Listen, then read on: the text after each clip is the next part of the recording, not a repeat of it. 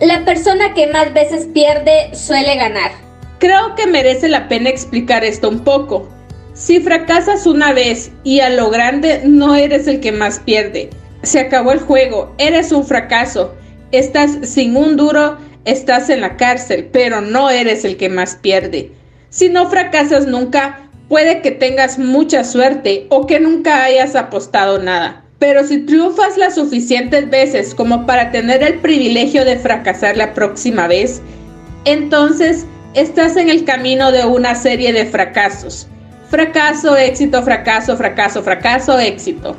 ¿Entiendes la idea? Habla con cualquier persona que haya triunfado.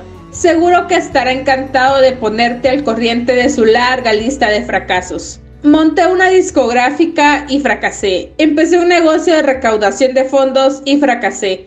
Inventé el primer acuario en una cinta VHS y fracasé. Publiqué muchos libros y fracasé. ¿Y el éxito? Todo lo que aprendí de cada uno de estos fracasos.